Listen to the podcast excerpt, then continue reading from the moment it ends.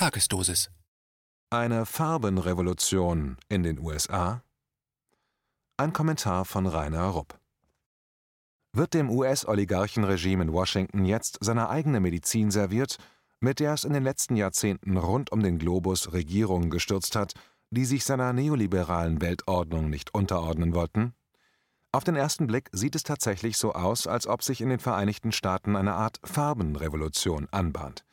Denn was derzeit in den USA passiert, gleicht auf verblüffende Weise den Methoden und Destabilisierungsprozessen, mit denen die US-finanzierten Fake-Demokratie-NGOs rund um die Welt mit Erfolg Regierungsumstürze durchgeführt haben. Tatkräftig unterstützt von den anderen Verbrechern der westlichen Unwertegemeinschaft fielen in den letzten Jahrzehnten nach und nach die zuvor von unseren Prostituierten verteufelten Regierungen den im humanitären Schafspelz daherkommenden imperialistischen Raubtieren zum Opfer, unter anderem Staaten wie Serbien, Georgien, Ukraine, Libanon, Ägypten, Libyen und Bolivien. In anderen Ländern wie in Syrien und Venezuela führten die mörderischen Pläne der westlichen Demokratiegegner nicht zum gewünschten Ziel, aber das durch ihre Verbrechen verursachte menschliche Leid und die Zerstörung der Lebensgrundlage der lokalen Bevölkerung ist ungeheuerlich. Ist nun, wie beim Zauberlehrling, die Farbenrevolution in die Vereinigten Staaten gekommen, um zu strafen ihren Erfinder? Tatsächlich haben nicht wenige Kommentatoren die Zerstörung, die Brandschatzungen, Straßensperren und die Barrikaden in den Zentren vieler US-Großstädte bereits mit den Szenen in Kairo im Jahr 2011 oder mit denen des Maidan in der Ukraine 2014 verglichen. Und dennoch gibt es fundamentale Unterschiede zwischen den von außen nämlich von den westlichen Subversions- und Destabilisierungsorganisationen angestifteten Umstürzen und den aktuellen Geschehnissen im Kernland der westlichen Hegemonialstruktur.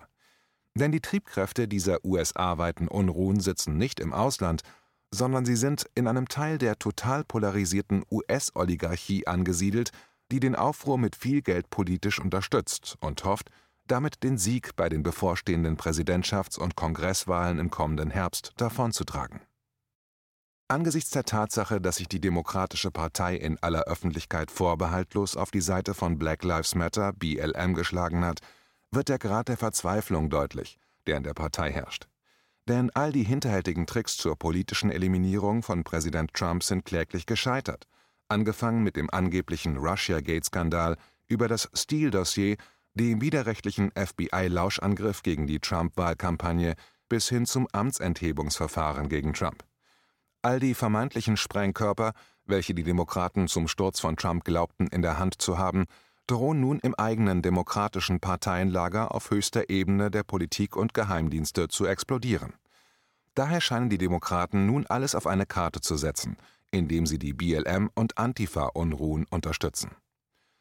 Die Unruhen sollen anscheinend so weit gesteigert werden, dass Trump sich von seinen republikanischen Wählern genötigt fühlt, sich über die demokratischen Gouverneure der Bundesländer hinwegzusetzen, um die ihm unterstehenden regulären Militäreinheiten gegen die randalierenden Plünderer in den Zentren der Großstädte einzusetzen. Damit hätte dann Trump das Propagandamaterial für seinen eigenen Untergang und weltweite Ächtung geliefert, denn es würde heißen, dass der Machthaber Trump, genau wie die brutalen Diktatoren und Tyrannen Gaddafi und Assad, auf sein eigenes Volk habe schießen lassen Fast wäre es schon so weit gekommen, als Präsident Trump in seiner Rede vom 1. Juni 2020 vor dem Hintergrund der Unruhen in Portland und Seattle mit militärischer Gewalt gegen gewalttätige Demonstranten gedroht und die Plünderungen als Zitat Akte des inneren Terrors Zitat Ende gebrandmarkt hatte. In beiden Städten hatten gewalttätige Extremisten von BLM und Antifa im Stadtkern ihre eigenen polizeifreien Zonen geschaffen und entsprechend abgeriegelt Aufgrund ihrer angeblichen Privilegien wurden Weiße aufgefordert, den Schwarzen in den befreiten Zonen eine Wiedergutmachung wegen der Sklaverei zu zahlen, manchmal wurde mit vorgehaltener Waffe der Forderung Nachdruck verliehen. Dennoch hatte die demokratische Gouverneurin das besetzte Gebiet in der Innenstadt als Zitat Zone of Love and Peace Zitat Ende deklariert und der Polizei verboten zu intervenieren. Selbst als in den folgenden Tagen in der Zone der Liebe und des Friedens bei verschiedenen gewalttätigen Zwischenfällen zwei junge Leute erschossen und sieben andere schwer verletzt worden waren, blieb die Polizei untätig. Erst als sich eine Horde von Plünderern aufmachte, um das sieben Millionen teure Privathaus der Gouverneurin am Rand der Zone auseinanderzunehmen, bekam die Polizei den Befehl zu massivem Vorgehen. Um derartige Untätigkeit demokratischer Gouverneure von Bundesländern nicht länger hinzunehmen, stand Präsident Trump kurz davor, Militär einzusetzen. Die liberalen Qualitätsmedien, auch in Deutschland, reagierten entsetzt. Wortgleich hieß es zum Beispiel im US-Magazin Forbes, Zitat, Trump declares war on America. Zitat Ende. Und der Washington-Korrespondent Thorsten Denkler der Süddeutschen Zeitung titelte am 2.6. Zitat Trump erklärt Amerika den Krieg. Zitat Ende. Zugleich schrieb Denkler einen Kommentar in derselben Ausgabe der SZ mit dem Titel Trump ist eine Gefahr für die nationale Sicherheit Amerikas.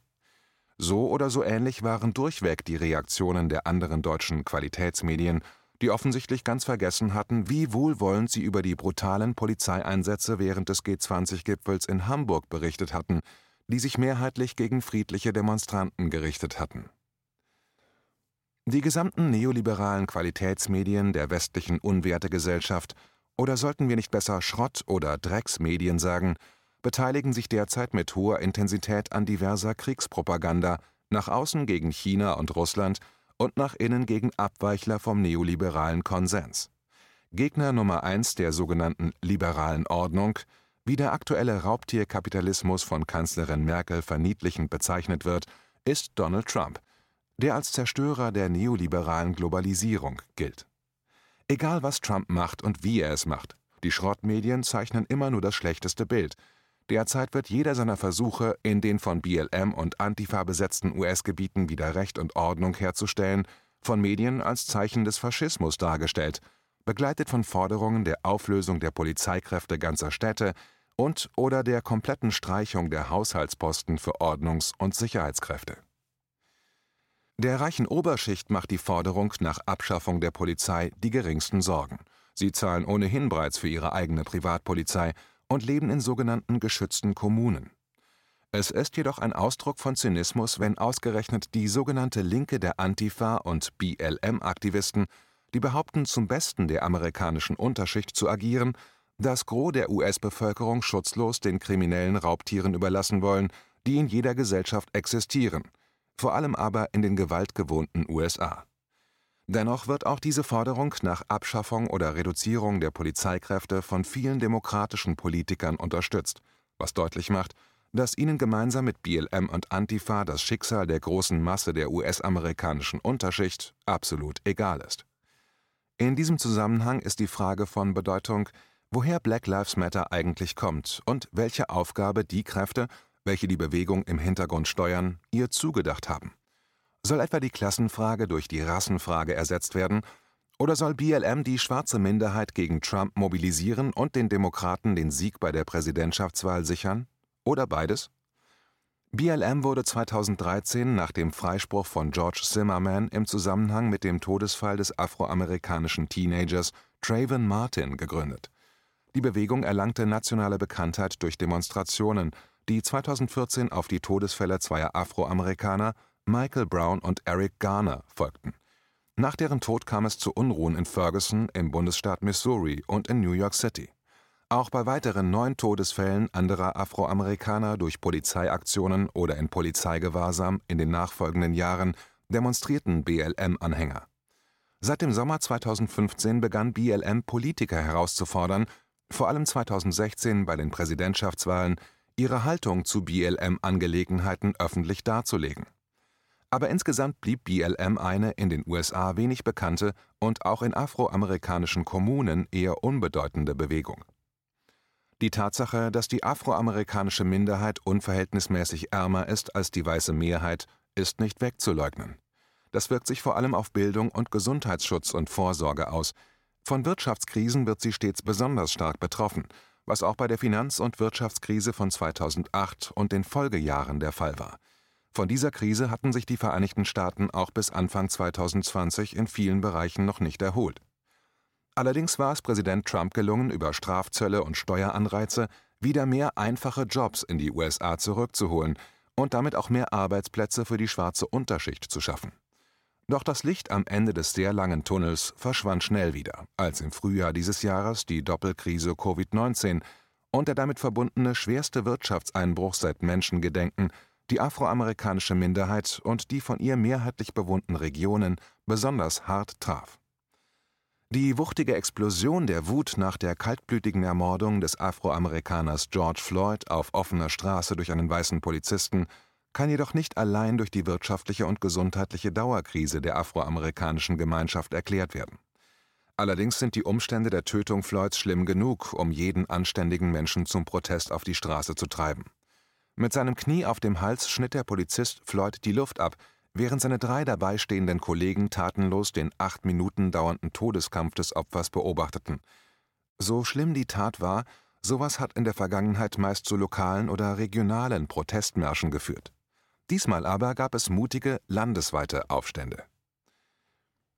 Vor dem Hintergrund der über 200 Jahre langen monströsen Geschichte der USA, ihrem Rassismus und ihrer alten und neuen Sklavenhalter, auf deren Leid das Land groß und viele Herren sehr reich geworden sind, war die Ermordung von Floyd offensichtlich der Tropfen, der das Fass wieder einmal zum Überlaufen gebracht hat.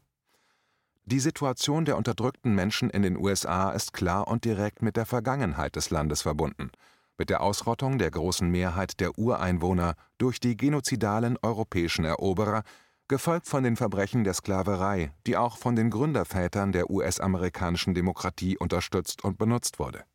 Erst jetzt, nach jahrzehntelanger Pause, haben die schwarzen Menschen in den Vereinigten Staaten wieder den Mut gefunden, für sich und die Zukunft ihrer Kinder zu kämpfen.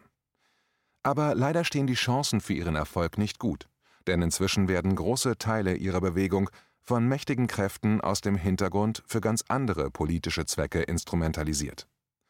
Es gibt Kräfte im Staat, die in den Institutionen, Behörden, Parteiapparaten und Geheimdiensten tief verwurzelt sind. Sie sind sogar mächtiger als die jeweiligen Präsidenten, die, um ihr Amt ausüben zu können, von eben diesen Leuten abhängig sind. In der Regel überdauern diese Leute in ihren Positionen die Amtszeit eines jeden Präsidenten. Diese Kräfte werden seit einigen Jahren als tiefer Staat bezeichnet, der jedoch laut Apologeten des Regimes angeblich gar nicht existieren soll. Es sind diese Kräfte des tiefen Staats, die den parteiübergreifenden Washingtoner Konsens der neoliberalen Globalisierer und militärischen Welteroberer verkörpern und die deshalb Präsident Trump unversöhnlich gegenüberstehen. Trump mit seinen gegenteiligen Vorstellungen stellt für die Pläne des tiefen Staates ein schier unüberwindliches Hindernis dar, das sie weghaben wollen. Nur deshalb unterstützen sie derzeit politisch und finanziell ganz massiv Black Lives Matter, denn in dieser Bewegung haben sie ein Instrument erkannt, mit dem womöglich Trumps Wiederwahl verhindert werden kann. Das Schicksal der Afroamerikaner dagegen war diesen Leuten schon immer egal und daran wird sich auch nichts ändern. Und Amerika wäre nicht Amerika, wenn die Black Lives Matter, ebenso wie Antifa, nicht schon längst in wichtigen Positionen von Agenten des tiefen Staates unterwandert wäre. Dazu brauchen wir uns nur daran zu erinnern, wie vor einigen Jahren die mächtige Bewegung Occupy Wall Street besetzt die Wall Street unterwandert und dann ausgeschaltet wurde. Tucker Carlson, ein populärer Fernsehmoderator und seit geraumer Zeit ein Vertrauter von Präsident Trump, hat diese Entwicklung längst durchschaut. Über die Kombination BLM und Antifa sagte er: Zitat, Das sind keine spontanen zivilen Unruhen. Dies ist eine ernste und hochorganisierte politische Bewegung. Sie ist tief und tiefgreifend und hat enorme politische Ambitionen. Sie ist heimtückisch und sie wird wachsen. Zitat Ende. Für Carson sind die Proteste die nächste Etappe in der Kampagne zur Demontage von Präsident Trump in den Augen der amerikanischen und der Weltöffentlichkeit. Die Proteste sollen den bevorstehenden Putsch im Mantel eines Volksaufstandes gegen den Despoten verschleiern, wie das in anderen Farbrevolutionen schon oft genug geübt wurde. Letztendlich sollen dann die Proteste Donald Trump an den Wahlurnen zu Fall bringen. Was die Massen in den Straßen betrifft, so räumt Carlson ein, dass sie wahrscheinlich gar nicht wissen, was in ihrem Namen hinter ihrem Rücken vor sich geht. Konform mit früheren Farbrevolutionen zirkulieren in den liberalen US-Medien inzwischen Kommentare, dass Trump seinen Präsidentensessel niemals freimachen würde, selbst wenn er abgewählt würde. Zugleich wird Trump faktenfrei unterstellt, dass er in der Wählergunst so weit abgeschlagen sei, dass er, Zitat, nur noch durch Wahlfälschung gewinnen, könnte. Auch dies ist ein Desinformationsinstrument, das sich bereits in vielen Farbenrevolutionen bewährt hat, denn damit werden die Ergebnisse der offiziellen Wahlkommissionen von vornherein angezweifelt. Selbst wenn Trump rechtmäßig gewinnt, wird sofort Betrug vermutet, wodurch bei allen Unzufriedenen die Wut gesteigert wird und nach den Wahlen weitere Unruhen garantiert sind. Auch das hat in der Vergangenheit schon manche Regierung zu Fall gebracht. Wie soll es weitergehen? Vor dem Hintergrund der Lehre des Konfuzius gibt es einen chinesischen Fluch. Möge er in interessanten Zeiten leben. Sowohl in den USA als auch hierzulande gehen wir interessanten Zeiten entgegen.